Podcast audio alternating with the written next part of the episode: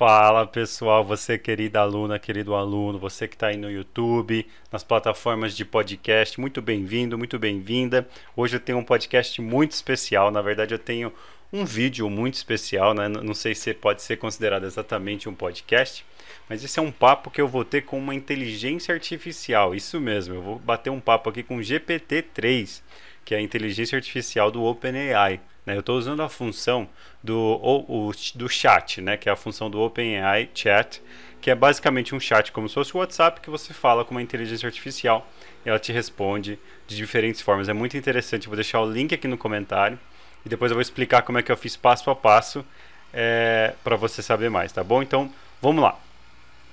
É, GPT-3, muito obrigado é, por estar aqui, por aceitar o convite é, de participar desse podcast com a gente. Eu acho que você vai ajudar muitas pessoas que querem aprender mais sobre inteligência artificial e sobre é, educação.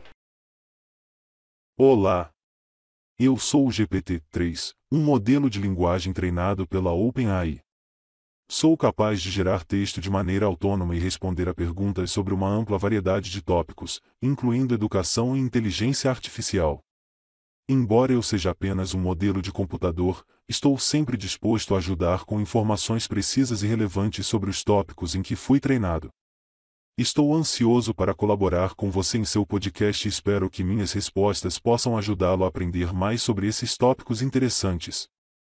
Legal. E tem algum problema é, se eu utilizar as suas respostas, né, o seu conteúdo, colocar um rosto em você através de um avatar e, e criar um podcast para instruir as pessoas, para mostrar mais sobre inteligência artificial para as pessoas? Tudo bem? Claro, Alan. Você pode usar minhas respostas em um avatar e simular um podcast se desejar. Eu sou apenas um modelo de linguagem treinado por OpenAI e não tenho personalidade ou vontade própria. Portanto, sinta-se à vontade para usar minhas respostas como quiser, desde que respeite os termos de uso do OpenAI.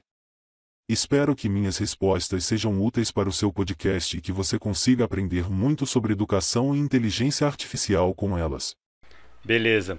A primeira pergunta que eu quero fazer é como que a gente pode usar inteligência artificial na educação. Né? Muita gente ainda não entende, muita gente acha que é coisa do futuro, está longe, muita gente acha que não vai dar certo, muita gente acha que vai tomar né, o, o, o trabalho dos professores. Depois eu pergunto mais sobre isso, mas como que a gente pode usar inteligência artificial na educação?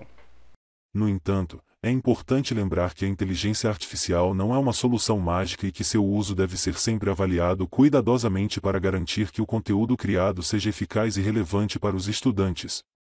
Portanto, antes de implementar inteligência artificial na criação de conteúdo, é preciso fazer um planejamento detalhado e considerar todos os aspectos envolvidos, desde a escolha das tecnologias a serem utilizadas até a forma como o conteúdo será apresentado aos estudantes. Falando nesse medo né, de, de perder o emprego para a inteligência artificial, a gente já tem muitas é, muitas profissões que já são feitas completamente ou parcialmente por inteligência artificial. Quais serão as profissões indisponíveis para os seres humanos no futuro? Ou seja, quais serão as profissões que serão tomadas pela inteligência artificial no futuro? É difícil prever com precisão quais serão as habilidades indisponíveis para profissionais do futuro, uma vez que o mundo está em constante mudança e novas tecnologias e tendências surgem a todo momento. No entanto, é provável que algumas habilidades que são consideradas importantes hoje possam se tornar obsoletas no futuro, enquanto outras habilidades novas e inovadoras podem se tornar fundamentais para o sucesso profissional. Algumas habilidades que podem se tornar indisponíveis no futuro incluem habilidades manuais ou técnicas que possam ser facilmente substituídas por tecnologia, como habilidades mecânicas ou de reparo. Também é possível que habilidades relacionadas a tarefas rotineiras ou mecânicas, como digitação ou contabilidade, possam se tornar menos relevantes à medida que a tecnologia avança e as tarefas são automatizadas. Por outro lado, habilidades que são difíceis de serem substituídas por tecnologia, como criatividade, pensamento crítico e habilidades sociais, podem se tornar ainda mais importantes no futuro. Essas habilidades são fundamentais para inovar e se destacar em um mundo cada vez mais competitivo e complexo. Portanto, é importante que os profissionais do futuro estejam sempre se atualizando e desenvolvendo novas habilidades para se manterem competitivos e relevantes no mercado de trabalho. Muito bem. E, e quais seriam as habilidades do futuro, né, para o ser humano aqui, para o pessoal que está assistindo começar a se preparar, estudar, se aperfeiçoar? Quais são as habilidades essenciais para termos é, termos essa, essa consciência para nos desenvolvermos? Né? Conta mais, habilidades do futuro. As principais habilidades dos educadores do futuro serão a capacidade de se adaptar rapidamente às mudanças e a habilidade de criar ambientes de aprendizado inovadores e personalizados.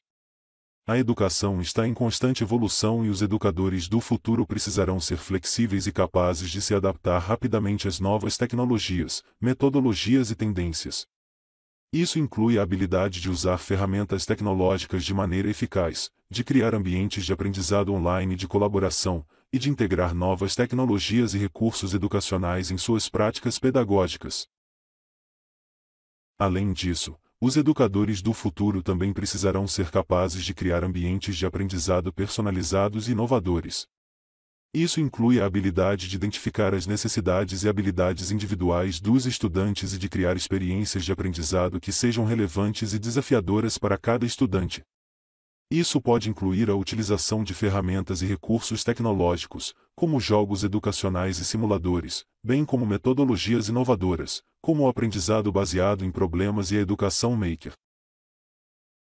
Por fim, os educadores do futuro também precisarão desenvolver habilidades em áreas como liderança, colaboração e comunicação.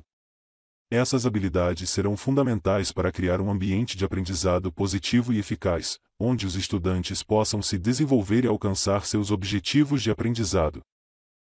E pensando em marketing, pensando nessa indústria como um todo, como você vê o futuro dessa área com inteligência artificial? O futuro do marketing é difícil de prever com certeza, uma vez que o mundo está em constante mudança e novas tecnologias e tendências surgem a todo momento. No entanto, é provável que o marketing continue evoluindo e se adaptando às mudanças do mundo, e que vejamos algumas tendências importantes nos próximos anos. Uma das principais tendências no futuro do marketing será a crescente importância da tecnologia. Com o avanço da inteligência artificial, a realidade virtual e aumentada, a internet das coisas e outras tecnologias, é provável que o marketing se torne cada vez mais tecnológico e interativo, isso pode incluir a utilização de chatbots e assistentes virtuais para responder a perguntas de clientes, a criação de campanhas de publicidade baseadas em dados e a utilização de realidade aumentada para tornar a experiência de compra mais imersiva. Outra tendência importante no futuro do marketing será a crescente importância da personalização. Com o aumento da quantidade de dados disponíveis e a evolução da tecnologia, é provável que os profissionais de marketing se tornem cada vez mais capazes de criar campanhas e experiências altamente personalizadas para seus clientes. Isso pode incluir a criação de conteúdo que seja relevante e interessante para cada indivíduo, bem como a oferta de produtos e serviços que atendam às necessidades e desejos de cada cliente. E quando a gente fala de produção de conteúdo, né, como que a inteligência artificial pode ajudar produtores e produtoras de conteúdo a facilitar o seu trabalho? Minha dica para quem deseja implementar inteligência artificial na criação de conteúdo é começar com o básico. Primeiro, é importante entender os principais conceitos e tecnologias relacionadas à inteligência artificial, para ter uma noção das possibilidades e limitações dessa tecnologia. Depois, é preciso identificar as necessidades e objetivos do seu projeto de conteúdo e avaliar se a inteligência artificial pode ser útil para atender a essas necessidades. Por exemplo, a inteligência artificial pode ser utilizada para personalizar o conteúdo de acordo com as necessidades e habilidades individuais dos estudantes, ou para avaliar e acompanhar o desempenho dos estudantes em tempo real. Também é possível utilizar a inteligência artificial para criar novos recursos e ferramentas educacionais, como jogos e simuladores, que podem tornar o aprendizado mais interativo e eficiente. E quando a gente fala também de viés cognitivo, como é que, é, caso você não saiba, viés cognitivo ou viés inconsciente é uma pré-programação mental dos seres humanos com base em, suas, em, sua, sua criação, base no ambiente em que mais conviveu ou, ou tem convivido, seus relacionamentos, suas interações. Então, é uma pré-programação na forma da pessoa enxergar o mundo e tomar certas atitudes. Né? Isso pode afetar os estudos, pode afetar a motivação, pode afetar o, o desenvolvimento profissional né? de, de várias formas como que a gente pode usar isso e contornar esses problemas né, que o viés inconsciente pode gerar na sala de aula para professores modernos. Usar vieses cognitivos na educação moderna pode ser uma estratégia eficaz para ajudar os estudantes a aprender e compreender conceitos complexos de maneira mais eficaz. Os vieses cognitivos são padrões de pensamento que nos influenciam a tomar decisões e julgamentos de maneira irracional ou não lógica. Ao identificar e compreender esses vieses, os professores podem criar experiências de aprendizado que ajudem os estudantes a ultrapassá-los e a tomar decisões mais racionais. Um exemplo de como usar vieses cognitivos na educação é através da técnica de desafio cognitivo. Nesta técnica, o professor apresenta aos estudantes uma situação ou problema que provoque um viés cognitivo, como o viés de confirmação, que nos faz buscar evidências que confirmem nossas crenças, em vez de considerar evidências contrárias.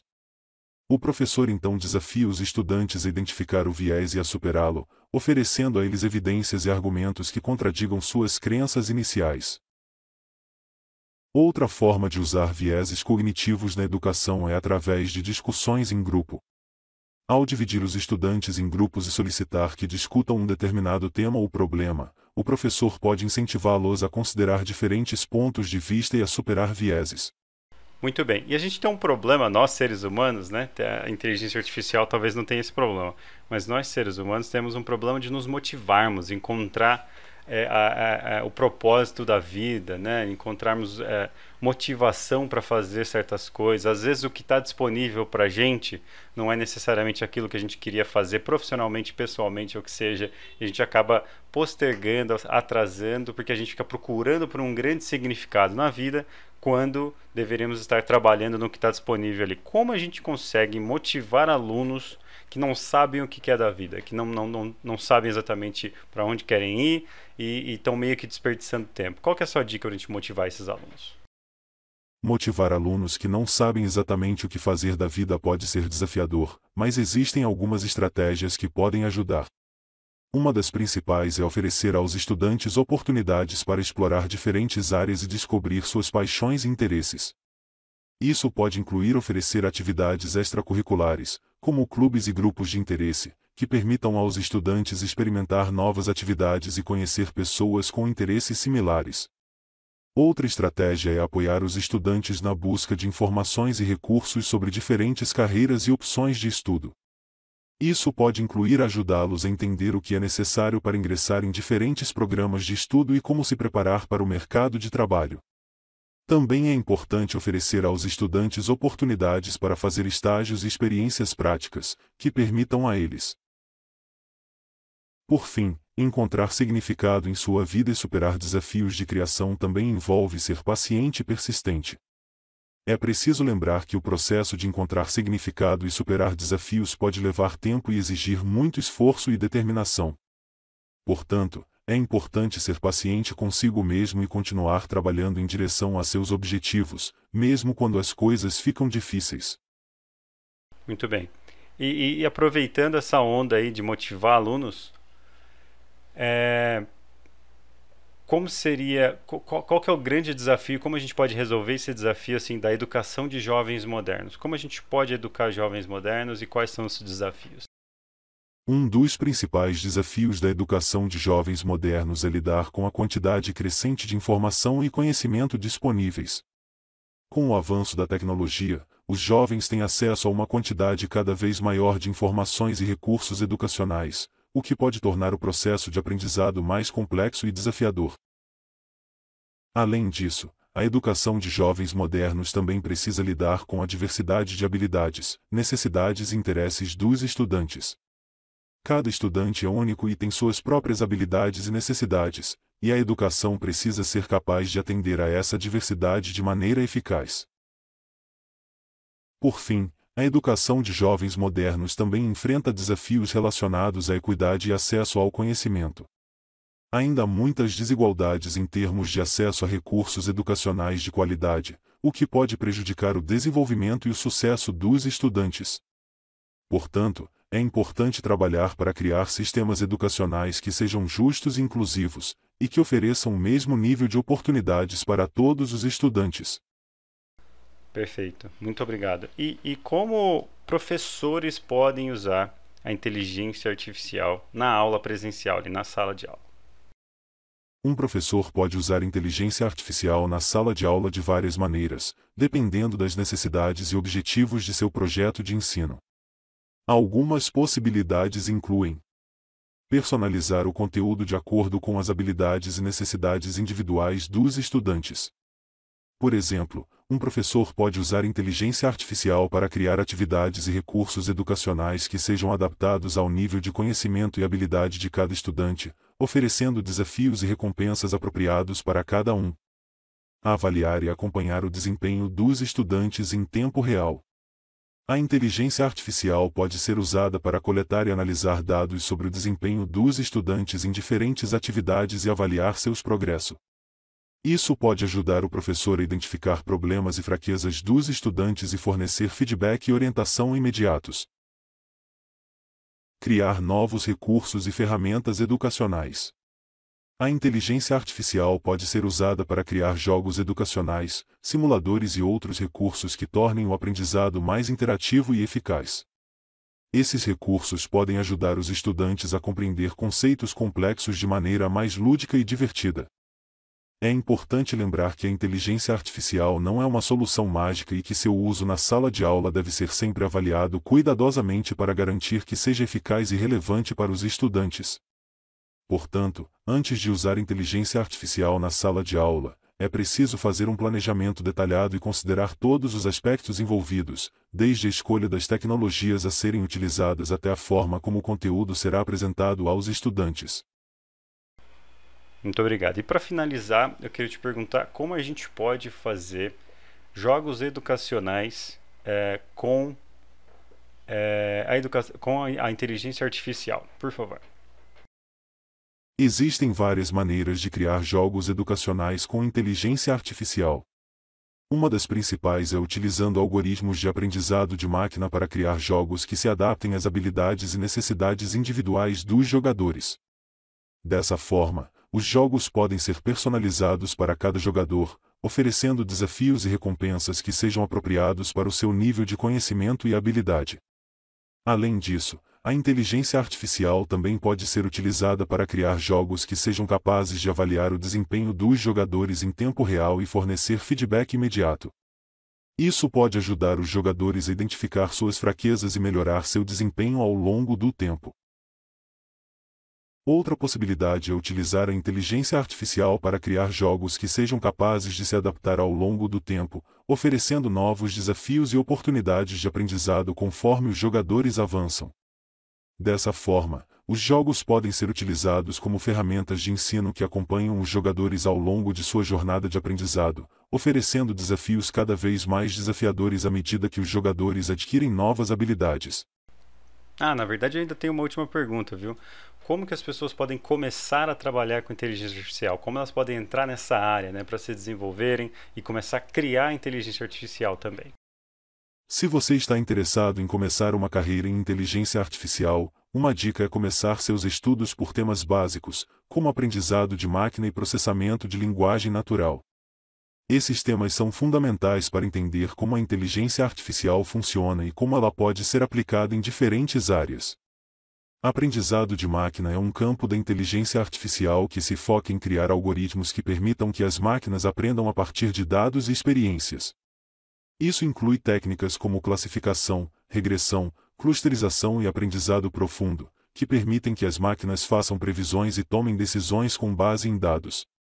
Processamento de linguagem natural é outro campo importante da inteligência artificial que se foca em permitir que as máquinas compreendam e processam linguagem humana.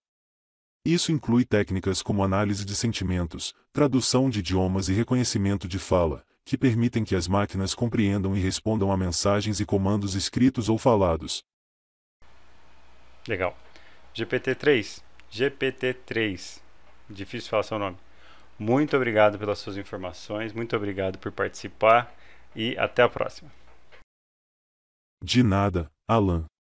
É sempre um prazer poder ajudar com suas dúvidas sobre educação e inteligência artificial. Se você precisar de mais informações ou tiver outras perguntas, não hesite em me perguntar. Eu estou aqui para ajudá-lo da melhor maneira possível. Valeu, pessoal. Espero que você tenha gostado. E para resumir o que eu fiz aqui, eu usei o chat do GPT-3, que é o OpenAI, e fiz essas perguntas, né? escrevi em português mesmo, e é, coloquei o texto das respostas no é, movio.la, que é um, que, onde cria o avatar. Né? O, o GPT-3 é, é, de graça, mas o Movio é pago, mas você pode testar ali com alguns minutos gratuitos para você fazer umas brincadeiras. Não deixe de checar a aula que eu criei inteirinha com inteligência artificial. Então, eu pedi para ela criar um roteiro de uma aula sobre ERI, metodologia ED, peguei o texto sem alterar nada, coloquei no Move e virou aquela aula que está lá é, no canal do YouTube também. E aí fica alguns questionamentos, né? Quanto que a gente tem que aprender sobre inteligência artificial? Quanto que a gente tem que temer? Né? Hoje em dia dá para você escrever um artigo inteiro com inteligência artificial. Né? Será que isso é para sua vantagem ou desvantagem? Né? Eu acredito que é vantagem se você souber usar né, as habilidades que ele, que ele, o próprio GPT-3 falou aqui. o próprio GPT-3 falou aqui que são indispensáveis: criatividade, saber usar vários recursos, ter inteligência emocional, saber lidar com outras pessoas. Essas coisas nenhuma inteligência artificial vai fazer por você. Né? Então é muito importante saber desenvolver essas, saber trabalhar com tecnologia, complementar né, o trabalho que você já faz com a tecnologia e tudo vai dar certo. Na dúvida, chama a gente. E se você não sabe, eu tenho um curso sobre a criação de informações infoprodutos né, e o marketing educacional, como criar é, o seu, seu negócio educacional. E lá tem uma aula de como criar do zero, né, como eu fiz para criar esse podcast do zero. Se você gostou, você vai gostar mais ainda dessa aula e de todas as outras aulas, e da comunidade e da mentoria lá dentro, que a gente te ajuda até a escolher qual produto vai ser mais interessante para você. Todo tipo de dica, sugestão, mentoria, né, para você é, criar seu negócio online, criar seus infoprodutos e fazer seu marketing educacional. Tudo bem? Fico à disposição. Um abraço, espero que tenham gostado. Não se esqueça de curtir, compartilhar e se inscrever no canal. E eu fico por aqui, mas eu te vejo no próximo vídeo. Até lá!